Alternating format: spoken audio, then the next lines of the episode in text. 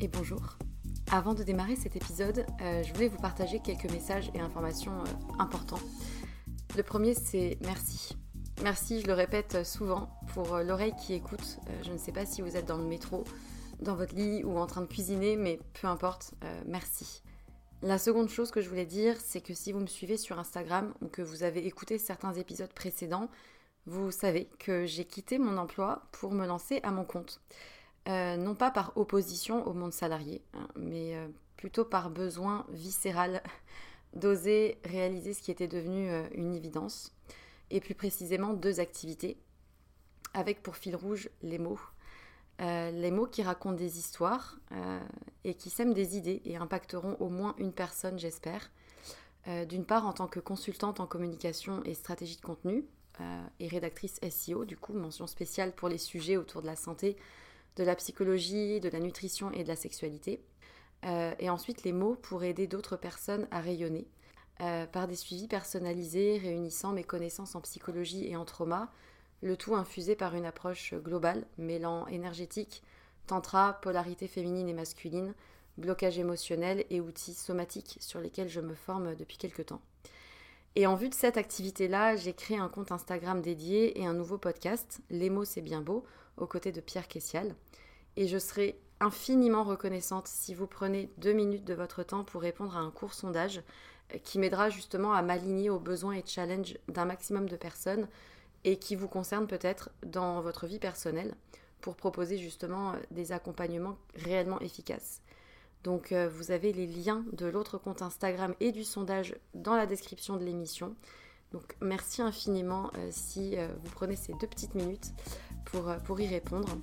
Et pour terminer ce message, j'aimerais juste euh, vous dire une phrase qui, euh, qui réunit un peu tout, toute l'idée et tout ce qui m'anime. Euh, raconter une histoire, c'est surtout raconter celle de quelqu'un qui a besoin de l'entendre et qui sera galvanisé par l'énergie perçue à travers ces mots-là. Voilà, je crois que c'est un, bon résumé du fil rouge de ce vers quoi je vais et ce qui m'anime. C'est tout pour moi et du coup, bonne écoute.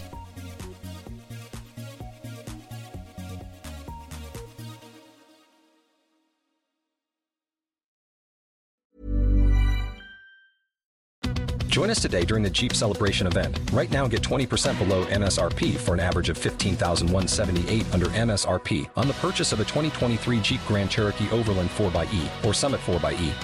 Not compatible with lease offers or with any other consumer incentive offers. 15,178 average based on 20% below average MSRP from all 2023 Grand Cherokee Overland 4xE and Summit 4xE models in dealer stock. Residency restrictions apply. Take retail delivery from dealer stock by 4 1. Jeep is a registered trademark.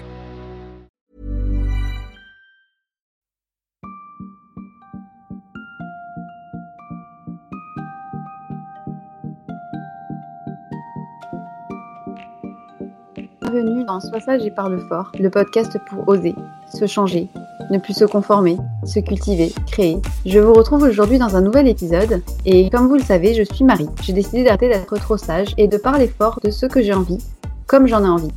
Aujourd'hui, on retrouve Mathilde, une amie à moi, pour un nouvel épisode. On a décidé de vous parler d'un sujet qui nous intéresse, qui est assez vaste, mais qui est plutôt d'actualité et qui nous concerne tous et toutes. Il s'agit du rapport à la féminité. C'est très large dit comme ça, mais vous allez mieux comprendre de quoi on veut parler. On veut parler du rapport au corps, de ce que les médias disent de faire et de comment on peut se détacher de certaines choses, apprendre à devenir une femme. Est-ce que ça veut dire quelque chose pour toi? Bonjour Mathilde. Salut Marie. Il faut prévenir quand même que la qualité n'est pas aussi bonne que d'habitude parce que tu es chez toi et que je suis chez moi et qu'on est à distance. Donc, on a décidé aujourd'hui de parler d'un sujet ensemble, la femme. Avec un grand F.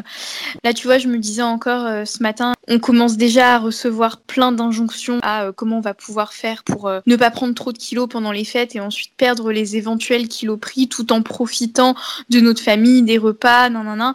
Et je me disais, c'est quand même dingue qu'on nous foute jamais la paix. Parce que t'as Noël, ensuite t'as la galette, ensuite t'as Pâques, ensuite t'as les barbecues, ensuite rebelote Noël. Enfin, et en fait, ça s'arrête jamais et toute l'année, on nous dit euh, contrôlez-vous, ne prenez pas de poids, mais profitez parce qu'une femme qui ne profite pas est une femme chiante. Et je me disais, tu vois. Euh, c'est toujours pour les femmes d'ailleurs cette injonction. En plus, c'est vrai que tu auras, quasiment jamais, euh, messieurs, euh, faites attention à ce que vous mangez pendant les fêtes. Mais par contre, prenez plaisir. Les hommes, ils prennent plaisir, ils, boivent, ils lèvent le verre au bon vin, machin. J'ai pas fait trop attention encore, mais c'est vrai que ça revient déjà maintenant. Et moi, ce que j'ai surtout vu, c'était euh, qu'est-ce que vous allez préparer pour votre famille? Ça, tu vois. Et, mm. c'est quelque chose qui me choque plus, en tout cas, que le côté perdre du poids après les fêtes. Il y a plutôt le préparer le summer body et euh, faites à bouffer pour votre famille, parce que de toute manière, la femme, c'est celle qui fait la bouffe. Mm. C'est elle qui doit faire le bon menu, qui va aller bien, comment elle va s'habiller. 40 tenues à sortir avec les bons trucs. comment assortir ton pull avec le foie gras Voilà. c'est très, très à couleur comme titre. C'était un peu bizarre, je pensais pas à ça, mais pas mal. La société donne un ordre à la femme sur comment être. Et en fait, ça démarre quand on est très jeune. Enfin, toi, tu te souviens de quand tu as commencé à avoir euh, des injonctions C'était quoi les injonctions, toi, pour être une femme quand tu étais ado? La femme qui était ton repère, c'était encore ta maman? Euh, moi, je, crois que la première fois où je me suis dit, euh, c'est pas juste parce que comme je suis une fille, euh, on me fout pas la paix, c'est j'avais 7 ans et c'était à la plage et en fait une amie de ma mère m'avait dit, oh Mathilde, à ton âge, on se balade plus les seins à l'air et on fait plus pipi comme ça sur la plage. pourquoi? Enfin, Antoine, donc son fils qui a mon âge, il faisait pipi contre un rocher et il était torse nu, donc pourquoi pas moi, tu vois?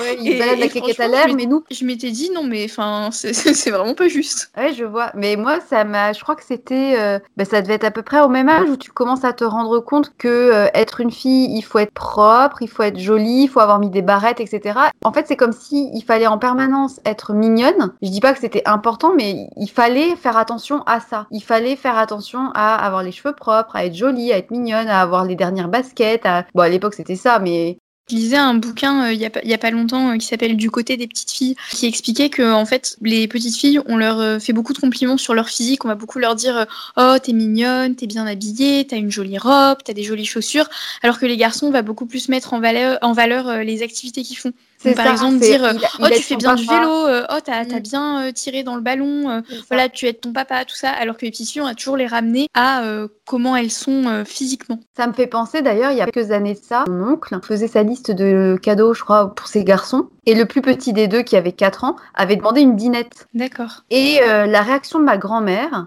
ça avait été un truc du style, euh, bah, une dinette pour un garçon, bah, n'importe quoi. C'est des petites choses comme ça. Bon, ça, j'étais beaucoup plus adulte et à même de le voir, mais mm. par rapport au fait de Noël, c'est vraiment drôle ce que tu dis parce que j'ai baigné dans un milieu quand j'étais petite où les fêtes de Noël étaient la caricature type de l'inégalité entre les hommes et les femmes. J'espère que mes proches concernés ne m'écoutent pas et ne me... Coucou Pépi, coucou Mémie.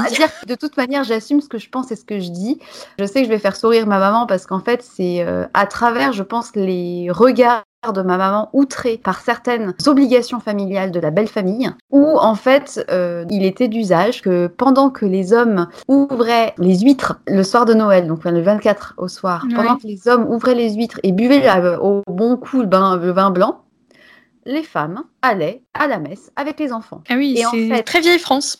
ah, et en fait, comme Noël, c'était une grande famille, on se réunissait. Pendant ce temps que les femmes et les enfants étaient à la messe, les papas mettaient les cadeaux sous le sapin. Père Noël était passé pendant ce temps, c'était mm. fou. On revenait et alors là, on avait droit à la grande tablée, le gigot entre les haricots verts, entre les ragots de Pierre-Paul Jacques et la bûche à la crème glacée. Et c'était en fait toutes les caricatures de inégalités des femmes qui ont préparé la nourriture, des hommes qui ont ouvert les huîtres et qui ont servi le vin. Et en fait, je me rappelle que ma mère, qui était donc la belle-sœur, oui ou belle-fille, voilà, enfin bon, avait rapidement dit, bah écoutez, moi, euh, la messe, euh, j'en ai rien à carrer, euh, vous y allez. Enfin bon, elle, elle s'était conformée un petit peu au truc pendant quelques temps parce que bon, fallait se faire apprécier de la belle famille. Mais à un moment donné, elle avait dit, fuck, enfin moi je reste, enfin c'est pas mon truc. C'était pas une question de pas croire ou croire ou, autre, c'était non, j'ai pas envie. Et ça avait été super mal vu. Et moi rapidement, bah, moi aussi j'avais trouvé ça particulièrement chiant de chanter le, le divin enfant. Et j'avais voulu rester aussi avec les mecs parce que c'était quand même vachement plus drôle de se bidonner à boire du vin blanc derrière les huîtres. Et c'était d'ailleurs le moment où il y avait toutes les blagues de cul possibles inimaginables sur ah ouais on va bien les farcir les farces et toutes ces mhm. petites choses là c'est des détails de l'enfance que tu accumules que tu accumules sur des euh, je pense que c'est ça en fait qui nous construit. Je sais pas toi mais c'est plein de petites images des petits détails des petites réflexions les petits ah elle est jolie! Ah il a bien fait son travail il est bon à l'école. De toute façon euh, le, le genre c'est construit par la société. Et tu vois, c'est toujours le fameux on ne naît pas femme, on le devient de Simone ah, de Beauvoir. Enfin, c'est vraiment ça en fait. Mm. Tu deviens ce que la société te conditionne à être. Et la société, c'est ce qui est extérieur à toi, donc les médias, tout ça, mais c'est aussi ta famille forcément, parce que de toute bah façon, sa famille, on y vit à minima de sa naissance à ses 15-16 ans, 18 ou plus, tu vois. Et forcément, ça nous construit. Après, moi, je sais que j'ai pas forcément eu cette impression, tu vois, que ma famille représentait euh, vraiment des clichés de euh, la répartition euh, homme-femme, même si, voilà, j'ai une maman qui s'occupe de ses enfants, qui du coup a arrêté de travailler, même si je sais, tu vois, que c'est ma maman qui cuisine et mon papa qui fait le feu et qui, bricole. Mais quand j'étais petite, j'avais pas du tout ce truc de c'est saoulant ou en fait c'est bien après où j'ai vraiment questionné ça quand j'ai été confrontée à d'autres choses, tu vois, à d'autres représentations de la féminité, à d'autres manières d'être une femme en fait. Je, vois ce que tu veux dire, mais moi je pense qu'à un moment donné, pareil, ça a mis du temps à ce que ça fasse sens et à ce que ça fasse. Mais merde quoi, pourquoi est-ce que je devrais faire ça et pourquoi moi est-ce que je peux pas aller couper du bois avec papa? En fait, j'ai jamais, j'ai eu la chance de grandir dans une famille où on a toujours euh, eu le droit et l'opportunité de, devenir ce qui on est. Mm. Donc j'ai pas du tout été soumise à des, on va dire, des stéréotypes de conformité parce qu'il y a des familles où clairement c'est à se taper la tête contre un mur. T'as envie de dire mais meuf, t'as 35 balais, t'as une petite fille et t'es quand même en train de reproduire des schémas contre lesquels tu censé te battre, enfin, de genre, de, de, faire des différences entre son petit garçon et sa petite fille. Mais en fait, le truc, c'est que malgré toute la bonne volonté du monde, je pense que même moi, demain, si j'ai un petit garçon ou une petite fille, j'étais tellement euh, conformée dans des mm. images que c'est quand même super difficile de s'en détacher. Et aujourd'hui, quand je parle avec mon père, euh, ou euh, oui, surtout mon père de, des inégalités hommes-femmes, il est d'accord avec moi, mais il y a plein de, choses sur lesquelles le discours peut pas passer parce qu'il y a un écart tellement grand qu'il a tellement vécu dans des systèmes où la femme ne parlait pas. Elle n'avait pas forcément le. C'est pas qu'elle avait pas le droit, c'est que ça ne se faisait pas en fait. mais, mais c'est hyper ancré en fait. Enfin, c'est très difficile de sortir de ça parce que c'est un système, le patriarcat, c'est un truc qui est vieux de mais de, plusieurs millénaires, donc très ancré. et alors du coup là pour revenir à notre truc, parce qu'on s'éloigne, mais en fait pourquoi est-ce qu'on parle du patriarcat? Et est-ce que tu penses que ça a une influence sur comment la femme est montrée encore aujourd'hui dans les dans les médias, genre les magazines, genre mm. la télé, les pubs. Pourquoi est-ce que dans les pubs c'est euh, c'est toujours une nana qui tient le moulinex alors que pourtant c'est décrié? Et eh ben on continue d'utiliser la femme dans les pubs de, cuisine ou de recettes parce que de toute façon c'est la femme qui fait à bouffer. Enfin beaucoup en tout cas, moins peut-être, mais beaucoup. Ben, en fait, je pense que tu vois, il y a, eu euh, vraiment une reproduction et qu'au fur et à mesure, tu reproduis les modèles sans vraiment en avoir conscience. Et c'est aussi ce truc de instinctivement, tu vois, une petite fille, tu vas lui offrir une poupée. Et moi, tu vois, j'y suis confrontée par exemple avec ma filleule qui a presque 5 ans. Je demande à sa maman euh, ce qu'elle veut pour Noël et elle me dit, oh bah, euh, Alba voudrait bien une chaise pour sa poupée. L'année dernière, c'était, ah bah, Alba voudrait bien une poupée. Et du coup, tu vois, tu te dis, c'est une petite fille, elle aime les poupées. En même temps, bah, si elle aime les poupées, je vais pas euh, ne pas lui acheter de poupée par principe parce que bah voilà, si elle aime ça, elle a quand même le droit de jouer avec une poupée. Et malgré tout derrière, ça me dérange parce que je me dis est-ce qu'elle aime les poupées parce qu'on lui a donné que des poupées ou est-ce qu'elle aime les poupées parce que vraiment elle aime les poupées? Et en fait, je pense que de toute façon, c'est des questions auxquelles malheureusement on peut pas vraiment avoir de réponse. C'est des, des, trucs qui sont tellement accrochés depuis euh, une éternité que c'est hyper difficile de distinguer en fait ce qui vient de toi euh, et ce qui vient de la société. Le truc c'est que c'est tellement ancré que du coup Alba aujourd'hui elle a 5 ans, dans 10 ans, elle en a 15. Comment est-ce que tu peux arriver à te détacher? Je vais partir sur un exemple qui n'a rien à voir, mais dans 10 ans, peut-être qu'elle va se dire est-ce que je m'épile ou est-ce que je m'épile pas? Et ça, tu vois, cette question de l'épilation, c'est, je pense, à un moment donné, euh, un des premiers trucs sur lesquels t'exprimes vraiment ou non ta féminité. Enfin, je, sais pas comment, c'est hyper dur, c'est horrible ce que je dis, mais quand j'avais 14-15 ans, mes copines s'épilaient les jambes et rapidement, mm. la question vient de il y a piscine, euh, il faut être épilé. Enfin, genre, c'était comme si c'était une suite logique de, de la séance de la piscine parce qu'on avait piscine à l'école ou au collège et que jusqu'à un certain moment, tu te poses pas la question. Et puis, il y a un moment où il y a le maman, euh, il faudrait que tu m'achètes des bandes de cire pour m'épiler. Comment mm. est-ce que ça se fait qu'à un moment donné, ça, soit quelque chose de normal Qu'est-ce qui a fait que c'est devenu normal d'enlever les poils des femmes et de garder ceux des hommes? Et comment ça se fait qu'on s'est mise d'un coup à avoir honte de lever les bras parce qu'il y avait des poils dessous? Tu vois Enfin. Pour le coup, je sais pas, tu vois, euh, pourquoi on a décidé d'enlever les poils des femmes. Enfin, j'ai quelques idées, mais, mais je pense que la question est très vaste. Mais par contre, tu vois, de pourquoi on le fait, je pense que là, pour le coup, c'est vraiment la force du groupe. J'ai commencé à m'épiler assez tard parce que pour plein de raisons, ma puberté a été euh, pas mal ralentie et bah, du coup, j'ai pas eu des poils très tôt. Donc j'ai commencé à m'épiler tard, vers, euh, ouais, vers 17-18 ans, parce que bah, mes petites sœurs s'épilaient, que ma maman s'épilait, enfin s'épile toujours, et mes petites sœurs aussi, et que du coup je me disais, effectivement, c'est normal de faire ça. Bah oui. Et en fait, là maintenant, il y a euh, un peu plus d'un an, j'ai arrêté de m'épiler, juste avant les grandes vacances 2017, et je me suis dit, euh, fuck, je m'épile plus. Et pour le coup, tu vois, alors mes poils sur mes jambes, je, disons que je, je les aime pas particulièrement, mais tu vois, le fait de lever les bras et d'avoir des poils en dessous, et ben c'est un truc, je me dis, ouais, je suis une meuf badass qui assume ses poils.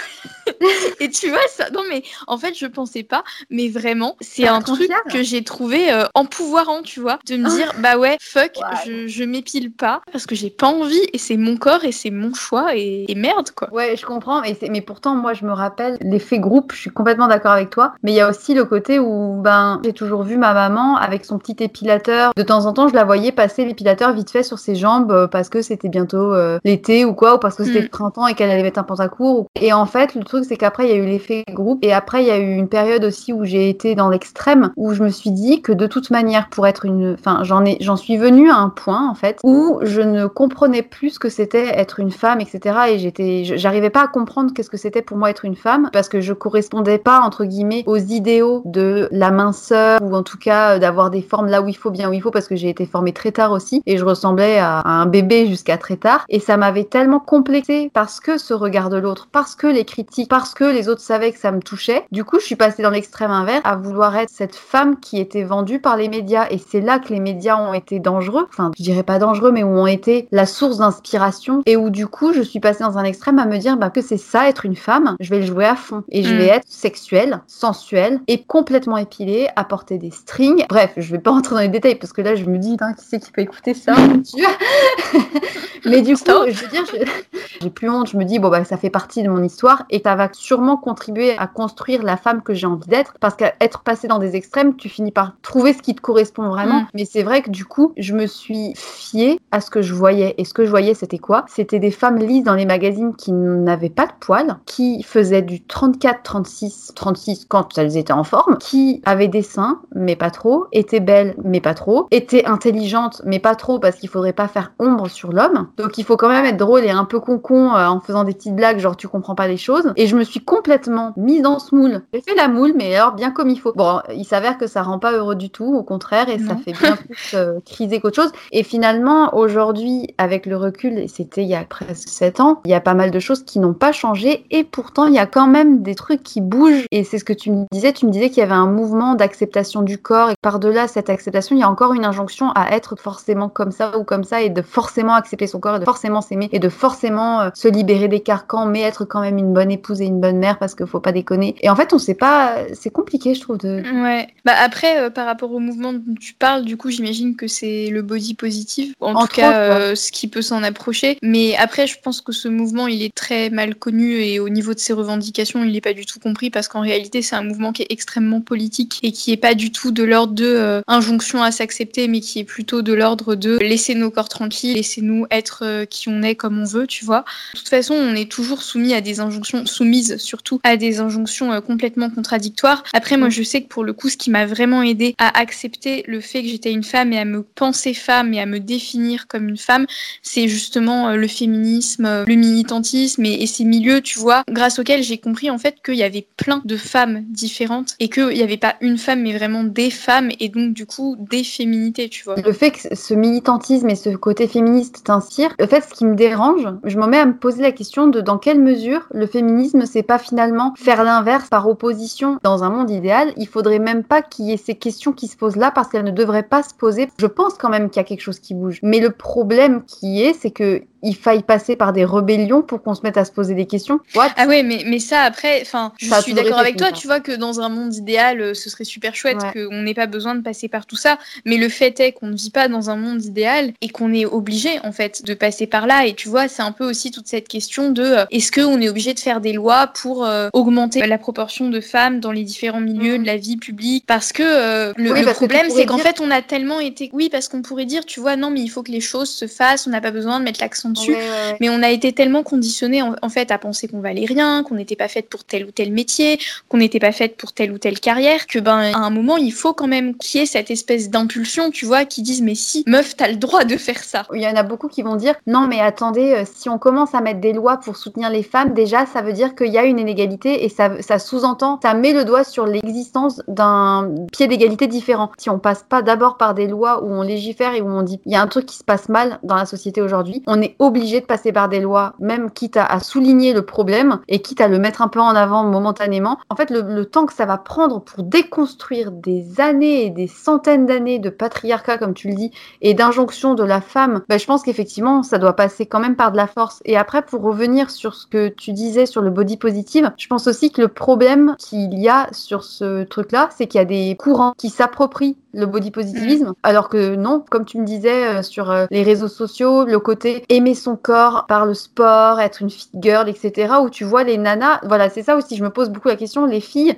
qui se prennent en photo, les filles qui font beaucoup de sport, etc., qui sont en legging et qui mettent leurs fesses en arrière. Et eh ben, il y a une part de moi qui me dit, mais pourquoi est-ce qu'elle se met en avant comme ça, qu'elle se montre Ça me met mal à l'aise, et pas comment réagir en fait. J'ai pas d'idée claire sur ça. Je sais pas si t'en as une, mais. Bah, après, euh, moi, je, je, pense, tu vois, qu'il y a vraiment une réappropriation du body positive et qui est pas forcément bah, qui est très commercial déjà. Tu vois, euh, ce truc de, euh, on va te dire, euh, apprenez à aimer votre corps et ensuite on va essayer de te vendre un programme pour perdre du poids, prendre du muscle ou je sais pas quoi.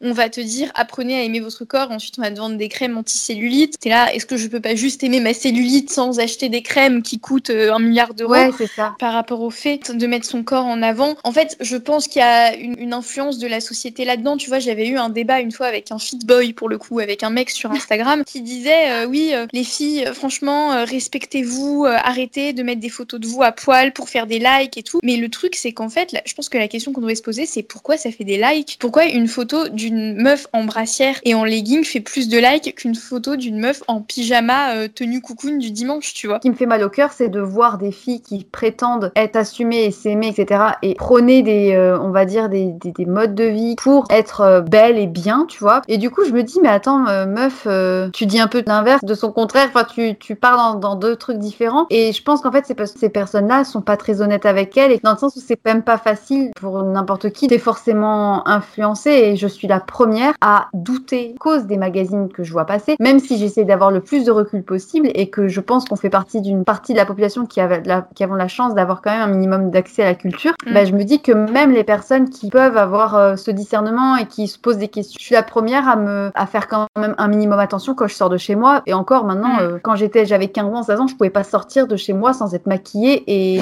sans avoir lissé mes cheveux. Et c'est marrant, ça me fait sourire, ça me fait pas pitié, je, je rigole, mais, mais je me dis, mais, mais maintenant, je peux sortir de chez moi limite en pyjama je crois que je m'en fous, mais vraiment, mm. genre, je m'en fous. Et ça, pourtant, il y a des femmes qui, adultes, ne sont pas capables de le faire. Oui, quand t'es enfant, t'es plus facilement influençable, mais quand t'es adulte, t'as quand même plusieurs années d'influence derrière toi, tu vois. Ouais, si tu t'es pas posé les questions, effectivement, ça continue à s'ancrer. Et, bah, et, puis même si tu t'es pas posé les questions, c'est quand même un truc qu'on te matraque tout le temps. Donc forcément, au bout d'un moment, euh, tu sais, c'est le principe des messages subliminaux, quoi. T'as beau euh, être un peu au courant et ne pas vouloir forcément, euh, si on te répète toute la journée, au bout d'un moment, tu poses quand même des questions et puis tu te dis, bah merde, ouais, c'est vrai que je correspond pas trop, machin. Et puis t'as pas le choix parce que bon là euh, actuellement présentement toi t'es étudiante et moi pour l'instant tout de suite maintenant je, travaille pas exactement. Mais c'est vrai que quand tu vas au travail tu te retrouves vite à pas avoir le choix et à faire ce qu'il faut que ça soit au niveau vestimentaire, au niveau d'être maquillée et tout. Si tu débarques au travail le matin euh, pas maquillée et tout ça machin. Mais c'est vrai quand même que quand c'était le cas des mecs qui arrivaient complètement euh, pas en forme parce que bourrés de la veille ou je sais pas ou fatigués, et eh ben il y avait pas de remarques qui étaient faites ou en tout cas même moi je faisais moins gaffe que si j'avais vu ma collègue féminine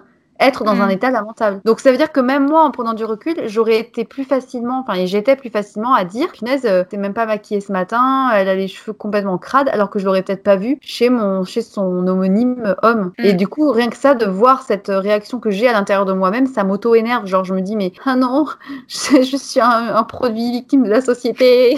Mais oui, mais ça c'est la, c'est la grande, je sais plus, euh, je crois que c'est un, un livre qui s'appelle Bad féministe qui explique que justement la grande réussite du patriarcat et globalement, tu vois, de tous les systèmes de discrimination, c'est d'avoir réussi à faire en sorte que les personnes qui sont opprimées euh, se retrouvent à, être les, gardiennes de l'oppression, tu vois. C'est ça, mais en fait... par exemple, moi je sais que les, injonctions à l'épilation que j'ai reçues, elles viennent, pour dire, à 100% de femmes, tu vois. Mais bien sûr. Mais d'ailleurs, c'était quelque chose que j'avais entendu, j'avais entendu euh, dire, les femmes leur pire ennemi entre guillemets, c'est pas les, enfin c'est pas des hommes qu'il faut avoir peur. Enfin pas que, mais c'est des autres femmes dans le sens où c'est les femmes qui sont les plus virulentes et les plus méchantes, parfois entre elles. Mais enfin, je pense qu'on est quand même aussi les premières à pouvoir changer les choses vis-à-vis des autres femmes et vis-à-vis des filles et vis-à-vis de ses amis, etc. Et qu'il n'y a que par euh, qui change les choses et qui choque un peu au départ qu'on peut peut-être changer au plus grand nombre, je sais pas. Bah, je suis d'accord avec ça. Par contre, je pense que c'est dangereux, tu vois, de dire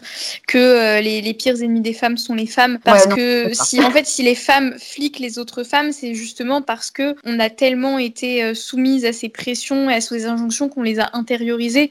Oui, c'est ça. Et, c'est d'ailleurs c'est la force, tu vois, d'un système euh, oppressif, c'est que les, les gens s'auto, enfin, se surveillent entre eux, tu vois. C'est ça. Mais ça, mais on en vient à des dictatures, des situations où tu as des oppressés et des oppresseurs. Bah, finalement, les oppressés finissent par devenir des opprimants. Bah, c'est ça, tu sais, c'est comme dans le bouquin de George Orwell, là, 1984. Euh, la société, elle tient plus grâce à la peur qu'ont les individus et à cette, euh, cette figure qui en plus, dont on n'est même pas sûr qu'elle existe, en vrai, il n'y a, a, personne qui regarde tout le temps, mais c'est aussi qu'à force, tu as tellement intériorisé le truc que tu t'auto-fliques et tu fliques les autres, quoi. Et, c'est tes voisins qui deviennent plus dangereux, quoi. En tant que femme, même malgré toute la bonne volonté que moi j'ai ou que toi tu as ou que l'on peut avoir à devenir indépendante, forte et tout, on finit par s'auto-surveiller. Est-ce que je plais? Est-ce que euh, j'ai pas trop pris de poids pendant les fêtes? Bon, ça, je pense qu'après, c'est plus des biais et des conséquences de, des inégalités qui sont entretenues parce qu'après, euh, ça continue pourtant encore à faire vendre et ça continue à marcher. Que les magazines, c'est ça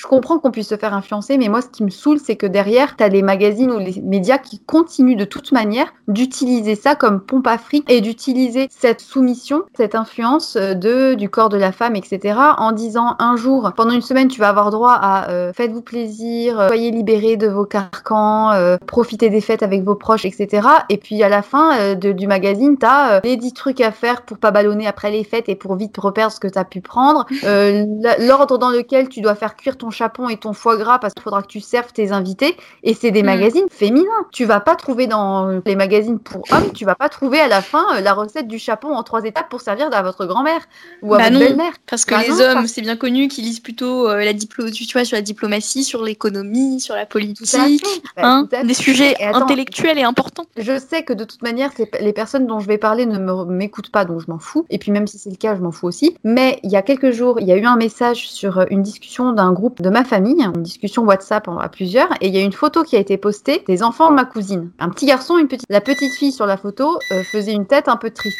Euh, Mathilde C'est ma yaourtière, désolée. Je vais le garder ça il y avait une photo où on voyait la, ma petite cousine triste et une autre photo où on voyait son petit frère joyeux entre ses deux oncles qui étaient en train de lever le verre à la main. Et il y a une de mes tantes qui a dit Oh, euh, elle tire la tête, la petite. Heureusement, le petit euh, lève le verre avec, avec les hommes, euh, il est là pour participer. Alors, c'est assez subtil. Bon, je vous connaissais hmm. pas le contexte, les gens connaissent pas le contexte de cette famille, etc. Mais ça m'a fait sourire parce que c'est typiquement ça, ce genre de petites phrases, ces petits riens où on a mis de toute manière le petit entre les deux oncles avec le verre de vin parce qu'il a trois ans et demi et qu'il a rien compris à ce qui se passait non plus, et que la petite, elle tirait la tronche, qu'elle était malade en fait, et que du coup, elle n'était pas en forme, alors qu'elle aurait dû être en forme avec ses, avec ses tantes, etc., pour les aider, à préparer le repas ou autre. Et, euh, et ça, euh, ça, je, m'en rappelle, ce truc de Noël, mais vraiment, ça m'a marqué à vie, je crois. Le côté, mais pourquoi moi, je dois aller à la messe pendant que les mecs s'amusent? Et je trouve qu'encore aujourd'hui, bah, comme tu le disais, comme on a démarré, être une femme au moment des fêtes de Noël, parce que c'est la période, j'entends surtout qu'est-ce qu'on va faire à manger pour sa famille? Est-ce que la petite va avoir la paix et le petit garçon va avoir le jouet euh, Dans les magazines de jouets, c'est ça. C'est hyper genré. Dans les magazines pour femmes, c'est de, vous allez devoir faire attention à votre ligne parce qu'il faut plaire, parce qu'une femme, ça doit être belle et ça doit être mince pourquoi? Donc, euh, je sais pas. on en revient toujours. Euh, ouais, ouais. Et de toute façon, je, je, pense que tu vois, maintenant, avec la conscience quand même qui est en train de, de naître, euh, que c'est pas normal et avec les revendications qu'il y a, ça peut être amené à changer, mais en fait, ça, ça tient pas que des femmes.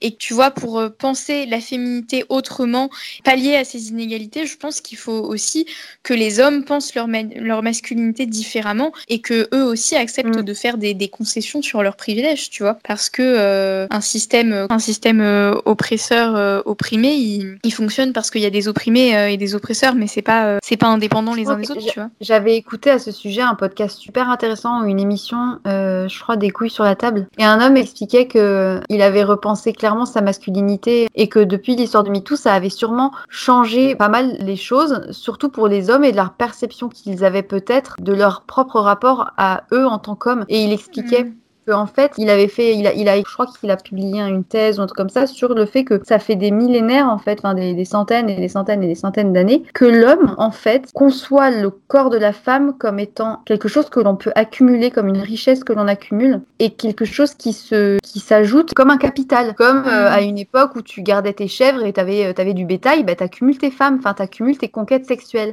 Et il était parti de cette discussion-là pour dire qu'en plus de ça, en fait, il y avait quelque chose de plus profond d'une peur plus profonde de l'homme qui était d'être euh, une peur entre guillemets de la femme parce qu'en fait la femme elle est créatrice de vie, elle est finalement euh, la mère, je sais pas comment dire, mais elle a un pouvoir sur les hommes qui est tel que ça ferait entre guillemets peur aux hommes et que de fait il y aurait eu une contrebalance par peur de mm. d'être en fait renversée par les femmes. en fait j'ai très mal expliqué l'histoire. mais, mais l'idée peut-être tu vois ça pourrait être reprenons le pouvoir.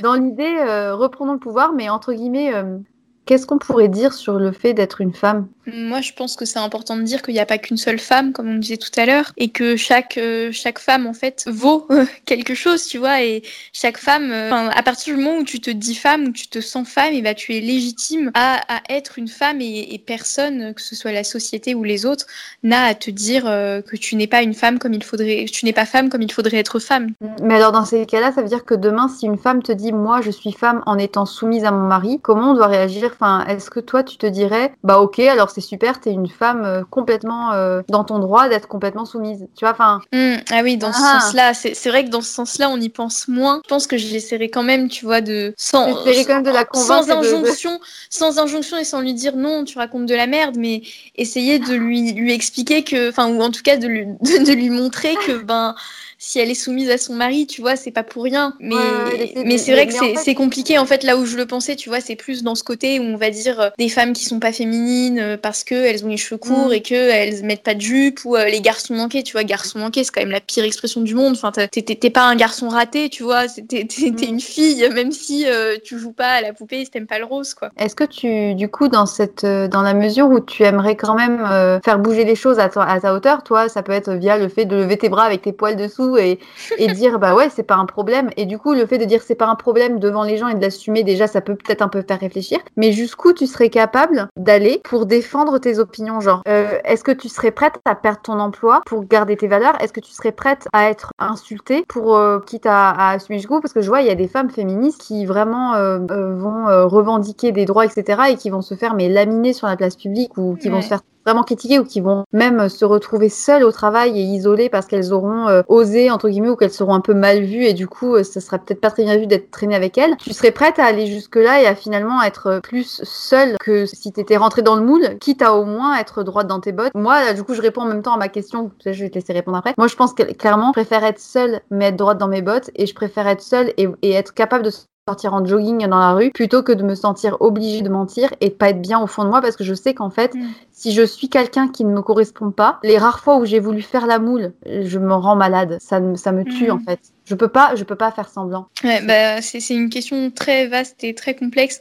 Je, je pense que ça dépend euh, vraiment des situations et que par contre on peut pas forcément en attendre autant de tout le monde. Tu vois, par exemple, tout le monde n'est pas forcément en mesure de perdre son emploi. Genre, as des gens vraiment qui, qui survivent pas, tu vois, s'ils ont pas un travail. Mm Oui, en tout cas, euh, oui, dans l'idéal, tu vois, je, je voudrais être que, capable de se mettre à dos, que, en que tout porter mes capable de- convictions ce soit, ce soit suffisamment fort pour euh, pouvoir dépasser ces problèmes qui sont réels, mais en même temps continuer à porter la voix. Et je pense que si, si des personnes comme moi sont pas capables de le faire, euh, c'est assez problématique dans le sens où je suis une femme, mais à part ça, tu vois, j'ai quand même énormément de privilèges. Enfin, je veux dire, je suis blanche, mince, euh, d'un milieu quand même aisé. Enfin, tu vois, j'ai quand même j'ai énormément de privilèges.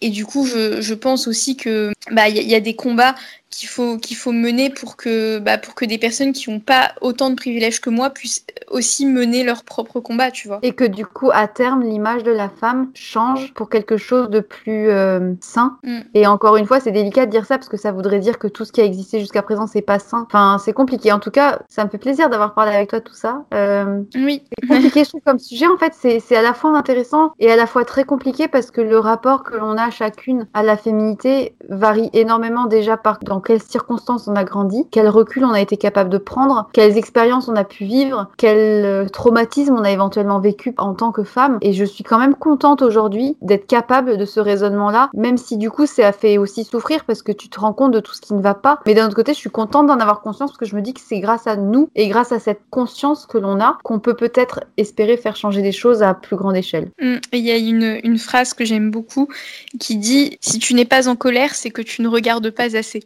Je trouve que ça, Oh. ça résume bien euh, ce truc de ben ouais, ça fait c'est pas forcément agréable euh, de, de voir toutes ces inégalités, tous ces trucs injustes, mais le fait de le voir, c'est aussi euh, une possibilité de, de le changer. C'est, ça fait, c'est très joli comme phrase, donc euh, soyons en colère, je crois un petit peu. Ouais. Et osons le normal. dire très fort. Osons le dire très fort. Bah, en tout cas, merci pour cet échange très intéressant sur la féminité. Mm. C'était, euh, Merci à toi. c'était, euh, c'est parti en cacahuète encore comme d'habitude, mais, mais Mais non. Et ben écoutez, souhaite à tous une très bonne journée ou une très bonne soirée. Et si vous avez des retours à nous faire sur ce grand déballage de femmes, de poils, de féminité et d'éducation sexuelle, euh, n'hésitez pas. Écoutez, je vous souhaite une bonne journée et surtout n'oubliez pas, soyez sages un peu et parlez fort beaucoup.